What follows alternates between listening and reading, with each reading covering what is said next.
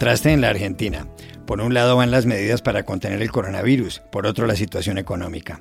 Hace algunas semanas en Net TV, el presidente Alberto Fernández dejó claras sus prioridades. Pues yo prefiero tener 10 millones, 10% más de pobres y no 100.000 muertos en Argentina. Porque ya de la muerte no se vuelve, ¿eh? de la economía se vuelve. No obstante, la ONU dijo esta semana que solo con un pacto político interno y con ayuda internacional podrá avanzar la economía tras la pandemia. ¿Es eso cierto? Consultamos voces muy autorizadas. Una corte de Londres debe decidir si los lingotes de oro venezolano, que guarda el Banco de Inglaterra en sus bóvedas, están bajo el control de Nicolás Maduro o de Juan Guaidó. Una periodista de BBC Mundo nos cuenta los detalles de este pleito multimillonario. A cuatro meses de las elecciones en Estados Unidos, los sondeos le dan una amplia ventaja a Joe Biden sobre Donald Trump. Hace cuatro años Hillary Clinton también iba por delante en las encuestas y perdió. Un veterano corresponsal en Washington nos da sus impresiones. Hola, bienvenidos a El Washington Post. Soy Juan Carlos Iragorri, desde Bogotá. Soy Dori Toribio, desde Washington, D.C. Soy Jorge Espinosa, desde Cajicá, al norte de Bogotá. Es viernes 26 de junio y esto es todo lo que usted debería saber hoy.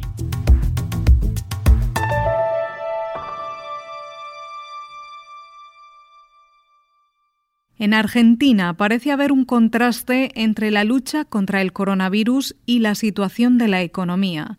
En número de enfermos, el país ocupa el puesto 30. Hasta ahora se han identificado más de 46.000 personas infectadas y ha habido 1.100 fallecimientos. Pero en América Latina las estadísticas son más graves para Ecuador, Colombia, México y Chile, y aún peores para el Perú.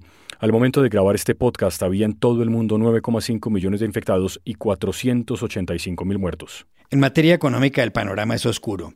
La ONU acaba de subrayar que 11 millones de argentinos, es decir, el 25% de la población, requieren ayuda estatal para comer que 852 mil perderán su puesto de trabajo y que el Producto Interno Bruto podría caer hasta un 10%, una cifra similar a la que ha dado el Fondo Monetario Internacional. También ha manifestado la ONU que la economía argentina solo podrá recuperarse tras la pandemia con un acuerdo político interno y con apoyo internacional. ¿Es correcto el diagnóstico? Se lo preguntamos en Buenos Aires al conocido economista y consultor Carlos Melconian. Eh, acuerdo político necesitan todos los países. Argentina está con un problema de partidos políticos, hay un oficialismo, hay una oposición, pero tiene un problema de partidos políticos. El propio partido gobernante no tiene un liderazgo fuerte.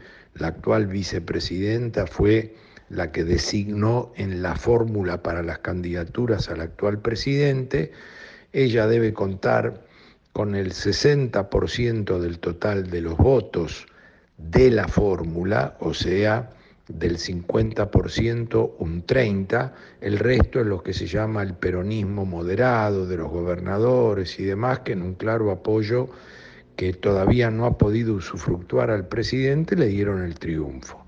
Por otro lado, la oposición de 40% en segunda vuelta está tratando de descubrir si el expresidente Macri es el líder de la oposición o no y tiene distintas líneas internas. Por supuesto, Argentina no tiene política de Estado y sus políticos han discutido mucho tiempo acerca de ponerse de acuerdo, aunque sea con media docena de temas. Quiere decir que avalo absolutamente la necesidad de un acuerdo político. Por otro lado, más allá de haber incrementado sus tasas de pobreza y de tener una estanflación hace casi 10 años, Argentina en términos de su PBI per cápita no está calificado todavía como de aquellos países de bajos ingresos. Argentina es un país que recibió 50 billones, 50 mil millones de dólares del Fondo Monetario en el 2018, mientras que el Fondo Monetario acaba de otorgar la mitad de eso, 24 mil millones, a 94 países por préstamos pandémicos, países a los cuales se le hace llegar dinero por cuestiones de hambre y de alimentos. No es el caso argentino, todo el mundo ha querido sacar partido o provecho político del tema de la pandemia. Argentina no es ese caso, más allá de que tiene un problema secular de estancamiento, de crecimiento, lleva muchos años, ha incrementado su cantidad de pobres y ha bajado su calidad de vida, pero este, no tiene absolutamente nada que ver con lo que Naciones Unidas dice ni con el provecho político que se quiere sacar de esta situación. Consultamos igualmente en la capital argentina a Luis Seco, director de la firma consultora Perspectivas Económicas y analista invitado en distintos medios de comunicación. Argentina lleva 10 años con el mismo PBI, otros tantos años con una tasa de inflación mensual que algunos países solo tienen la misma tasa de inflación pero anual, no en el mes, sino en el año. Eh, tenemos niveles de pobreza que alcanzan a un 40% de la población y podríamos dar muchos más indicadores que son eh, una clara manifestación de una crisis de larga duración y no de una, circunstancia conjuntural que podríamos asociar a la pandemia de COVID-19.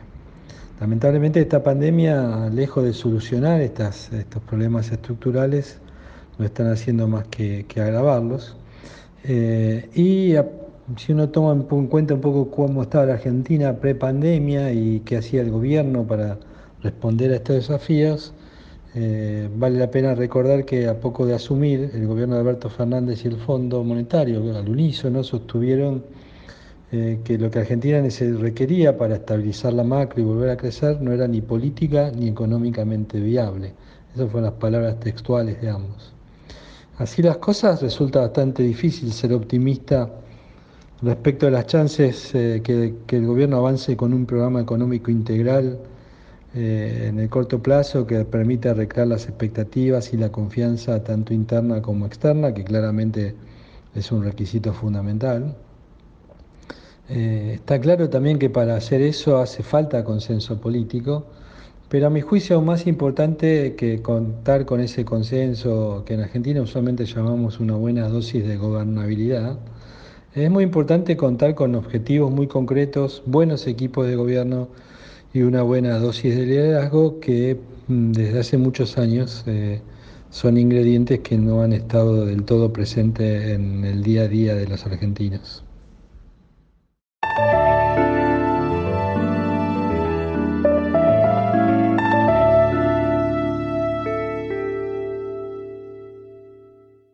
Una corte de Londres debe decidir en pocos días la suerte de docenas de lingotes de oro pertenecientes a Venezuela que están guardadas en las bóvedas del Banco de Inglaterra. Los lingotes, cuyo valor supera los mil millones de dólares, han dado pie a una disputa judicial entre el presidente venezolano, Nicolás Maduro, y el presidente interino, Juan Guaidó. ¿En qué consiste el pleito? Se lo preguntamos en la capital británica a Mar Pichel de BBC Mundo, que ha seguido atentamente el caso y que ha escrito sobre el asunto. Bueno, pues el pleito consiste básicamente en un problema de legitimidad. Es decir, el Banco de Inglaterra, que es la institución eh, que custodia las 31 toneladas de oro venezolano, no sabe quién es la autoridad legítima para administrar ese oro.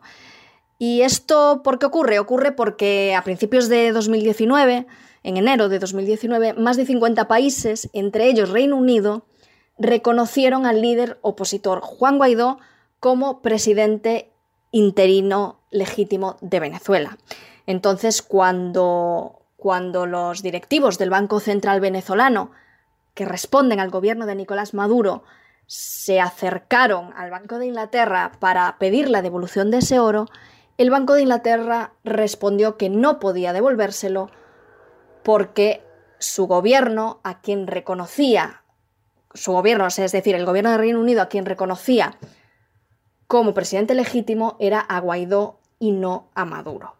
Entonces, lo que se está decidiendo ahora mismo en una corte en Londres, eh, después de, varios intentos infructuosos por parte del Banco Central venezolano para que se devolviera o se vendiera ese oro, eh, lo que se está decidiendo es quién es la autoridad legítima para gestionar esos lingotes. Si es la actual directiva del Banco Central de Venezuela, es decir, el gobierno de Maduro, o si es una junta ad hoc que nombró Juan Guaidó para el Banco Central.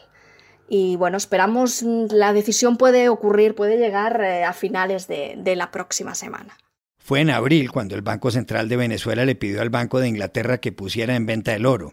El objetivo era usar el dinero resultante para combatir la epidemia del coronavirus. La idea era que esos recursos se destinaran directamente al Programa de Desarrollo Humano de las Naciones Unidas, el PNUD, para que los administrara comprando, por ejemplo, aparatos para los hospitales. Pero como el Banco de Inglaterra, que fue creado a finales del siglo XVII y que custodia 5.000 toneladas de oro en lingotes, se negó, el Banco de Venezuela interpuso una demanda. Simultáneamente, el gobierno de Venezuela ha decidido acudir también a otras instancias judiciales internacionales.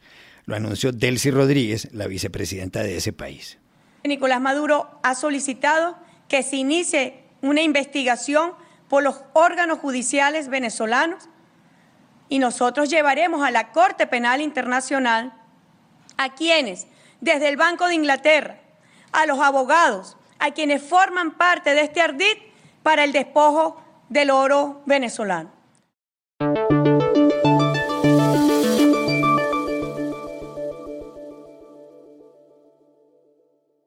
Faltan algo más de 18 semanas para la elección de la persona más poderosa del mundo, el presidente de Estados Unidos. El 3 de noviembre se enfrentarán, a menos que suceda algo extraordinario, el republicano Donald Trump, de 74 años, y el demócrata Joe Biden, de 77. Las encuestas empiezan a dar mucho de qué hablar. Esta semana, una del diario The New York Times y el Siena College llamó la atención. En ella, el ex vicepresidente Biden tiene el 50% de apoyo, mientras que Donald Trump cuenta con el 36%, una diferencia de 14 puntos. Aunque casi todos los sondeos le dan la ventaja a Biden, Trump ha dicho en la cadena Fox que en las encuestas, en materia de entusiasmo, él va de primero. Vamos muy por delante del dormilón Joe, dijo en referencia a Biden, y agregó, un entusiasmo como el nuestro jamás se ha visto, y oigo que el de Joe es el más bajo que se conozca.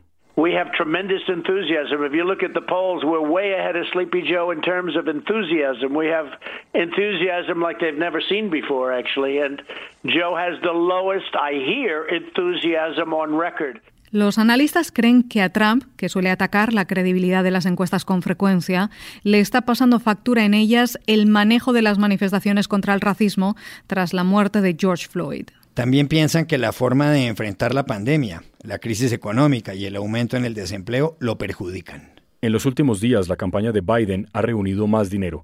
Esta semana, en un video conjunto con su ex jefe Barack Obama, recaudó 11 millones de dólares. Obama, en su primer evento de recaudación con Biden, este 2020, dijo que Estados Unidos saldrá adelante si se hace un mayor esfuerzo en la campaña y señaló que no hay nadie más capacitado para enderezar el rumbo que su querido amigo Joe Biden. I am here to say that uh, help is on the way if we do the work because uh, there's nobody that I trust more to be able to heal this country and get it back on track uh, than my dear friend Joe Biden. Muchos recuerdan que por estos días, hace exactamente cuatro años, la demócrata Hillary Clinton aventajaba a Trump por un 6,6% y se preguntan si la encuesta del Times y el Siena College convierte a Biden en el gran favorito. Consultamos en Washington al corresponsal del diario El Mundo de Madrid, Pablo Pardo, que ha cubierto cuatro campañas presidenciales en Estados Unidos y ya va por la quinta. No, lo que las encuestas nos dicen es por quién votaría la gente si ahora mismo hubiera elecciones, no por quién van a votar en realidad cuando éstas se produzcan dentro de 18 semanas y media. Hay que pensar, por ejemplo, que hace 18 semanas y media, eh, a finales de febrero, eh, Biden solamente llevaba cuatro puntos de ventaja a Trump, según eh, la media de encuestas que organiza una página web que se llama Real Clear Politics.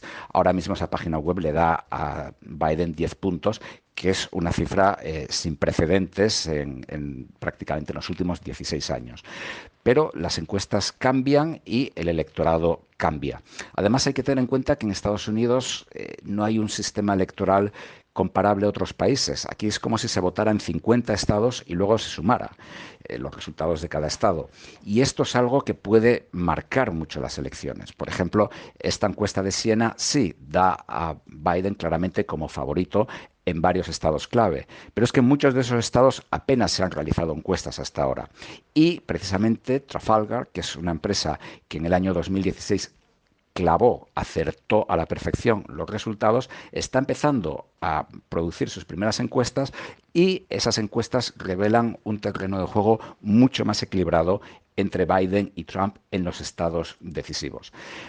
Yo he estado viajando en las últimas semanas por zonas rurales eh, del estado de Virginia, del estado de Maryland, cerca de Washington, y ahí, por ejemplo, es sorprendente eh, la solidez del apoyo a Donald Trump. Se ven pancartas, se ven carteles en todas partes, banderas, cosas que en las grandes ciudades, desde luego, no vemos. Eh, yo creo que todavía queda mucho tiempo, evidentemente, la campaña de Biden a día de hoy es favorita, pero al final de lo que se trata es de contar los votos. Y mientras eso no suceda, la campaña sigue adelante y en 18 semanas y media pueden pasar muchísimas cosas.